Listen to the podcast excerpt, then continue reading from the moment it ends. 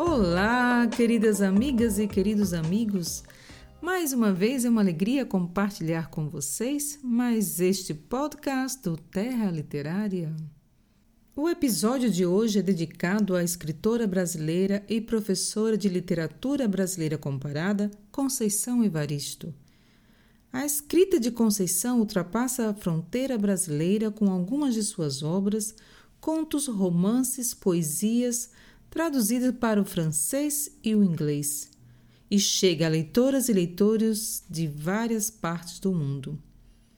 Sua escrita afro-brasileira e seus textos denunciam a profunda desigualdade social no contexto brasileiro. O primeiro livro que li de Evaristo foi As Insubmissas Lágrimas de Mulheres, publicado em 2011 Trata-se de um livro de contos com histórias sobre a vida cotidiana de mulheres com temáticas que retratam situações de opressão, dominação e racismo, na intersecção com as desigualdades de gênero, classe e raça. Anos depois, li Becos da Memória, publicado em 2016, um romance que não queria mais acabar de lê-lo. Através das histórias contadas pelas vozes da narradora e personagens, me transportei para o cenário os becos das favelas, lugar por onde se movem seus personagens. Revisitei lugares por onde passei, pessoas de minha família que também fazem parte deste meio. Junto com as personagens, eu adentrava naquele universo, na vida cotidiana e realidade das mulheres, personagens tão vivas e marcantes. As poesias de Conceição têm transitado também pelos espaços de formação feminista, dos quais participa e provoca a refletir sobre as temáticas da memória, da escravidão, do corpo, da vida cotidiana das mulheres, principalmente das mulheres negras, das periferias.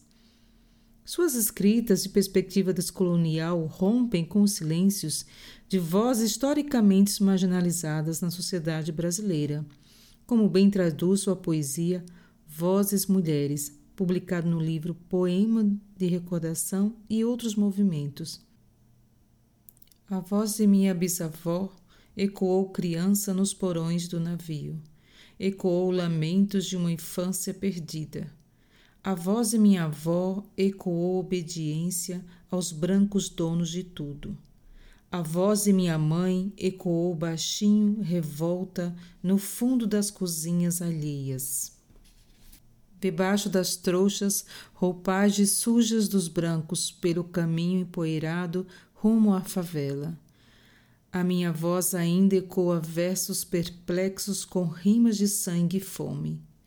A voz de minha filha recorre todas as nossas vozes recolhi em si as vozes mudas caladas, engasgadas nas gargantas. A voz de minha filha recolhe em si a fala e o ato, o ontem, o hoje, o agora. Na voz de minha filha se fará ouvir a ressonância, o eco da vida, liberdade. Quando leio as escritas de Conceição, suas prosas e poesias, transportam-me de mim mesma suas histórias me tocam profundamente. Já não sou mais a mesma. Por isso, hoje leio para vocês um dos contos mais poéticos que já li nestes últimos tempos.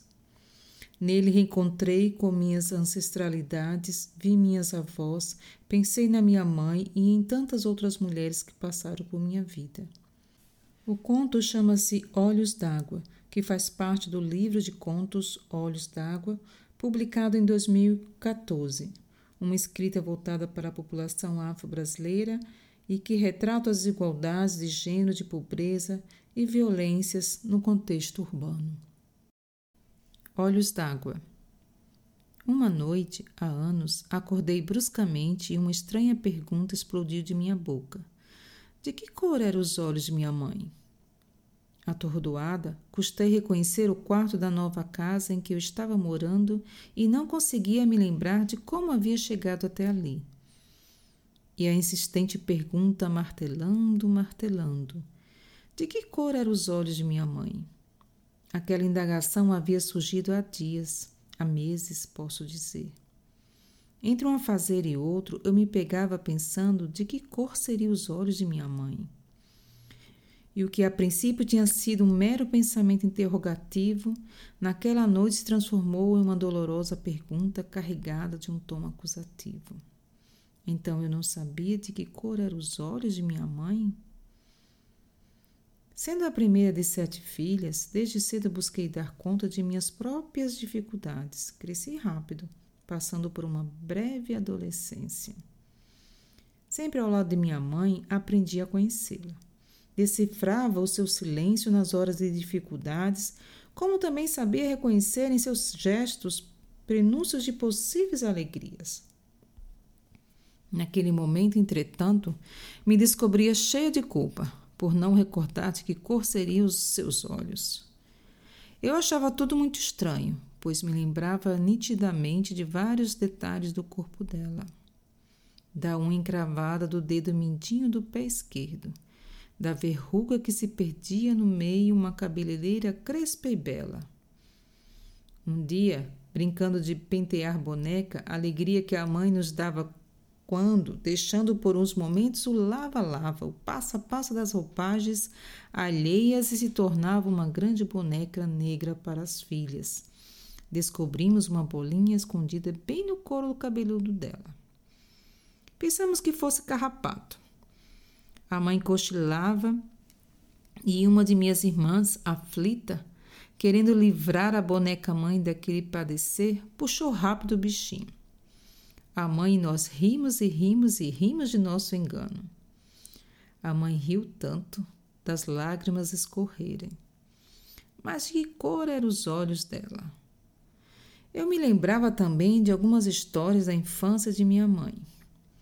Ela havia nascido em um lugar perdido no interior de Minas. Ali, as crianças andavam nuas até bem grandinhas. As meninas, assim que os seios começavam a brotar, ganhavam roupas antes dos meninos.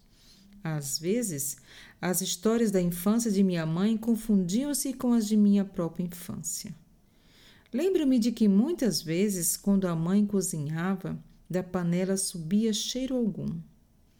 Era como se cozinhasse ali apenas nosso desesperado desejo de alimento.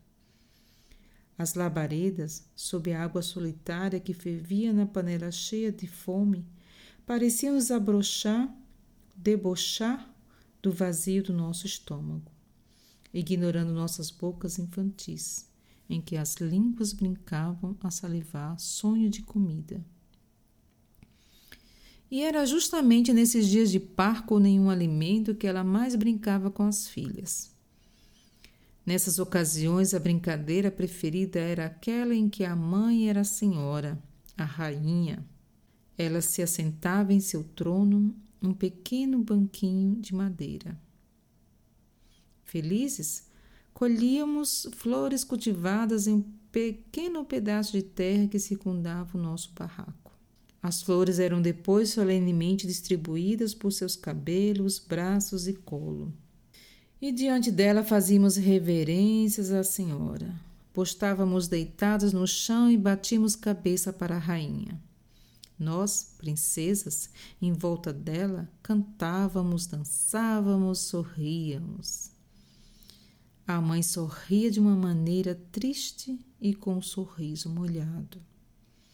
Mas de que cor eram os olhos de minha mãe? Eu sabia desde aquela época que a mãe inventava esse e outros jogos para distrair a nossa fome. E a nossa fome se distraía. Às vezes, no final da tarde, antes que a noite tomasse conta do tempo, ela se sentava na soleira da porta e, juntas, ficávamos contemplando as artes das nuvens no céu. Umas viravam carneirinhos, outras cachorrinhos, algumas gigantes adormecidos, e havia aquelas que eram só nuvens, algodão doce. A mãe então espichava o barco que ia até o céu, colhia aquela nuvem, repartia em pedacinhos e enfiava rápido na boca de cada uma de nós. Tudo tinha de ser muito rápido, antes que a nuvem derretesse e com ela os nossos sonhos se envaecessem também. Mas de que cor eram os olhos de minha mãe? Lembro-me ainda do temor de minha mãe nos dias de fortes chuvas. Em cima da cama, agarrada a nós, ela nos protegia com seu abraço. E com os olhos alagados de pranto, balbuciava rezas a Santa Bárbara, temendo que o nosso frágil barraco desabasse sobre nós.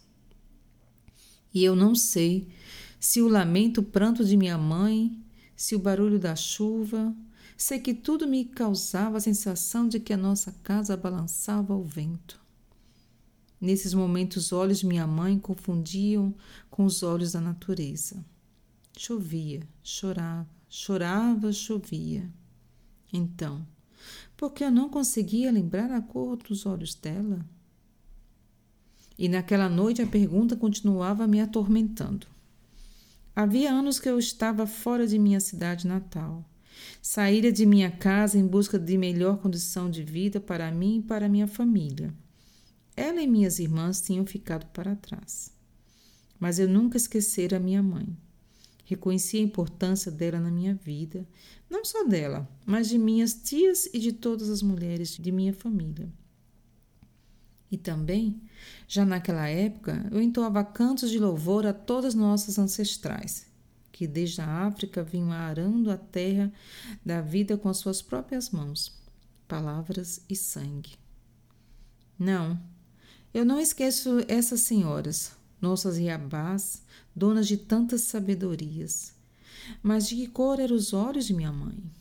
E foi então que, tomada pelo desespero por não me lembrar de que cor seriam os olhos de minha mãe, naquele momento resolvi deixar tudo e no dia seguinte voltar à cidade em que nasci. Eu precisava buscar o rosto de minha mãe, fixar o meu olhar no dela para nunca mais esquecer a cor de seus olhos. Assim fiz. Voltei. Aflita, mas satisfeita. Vivi a sensação de estar cumprindo um ritual em que a oferenda dos orixás deveria ser descoberta da cor dos olhos de minha mãe. E quando, após longos dias de viagem para chegar à minha terra, pude contemplar extasiado os olhos de minha mãe.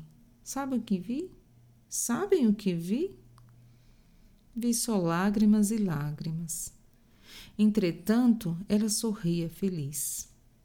Mas eram tantas lágrimas que eu me perguntei se minha mãe tinha olhos ou rios cautelosos sobre a face.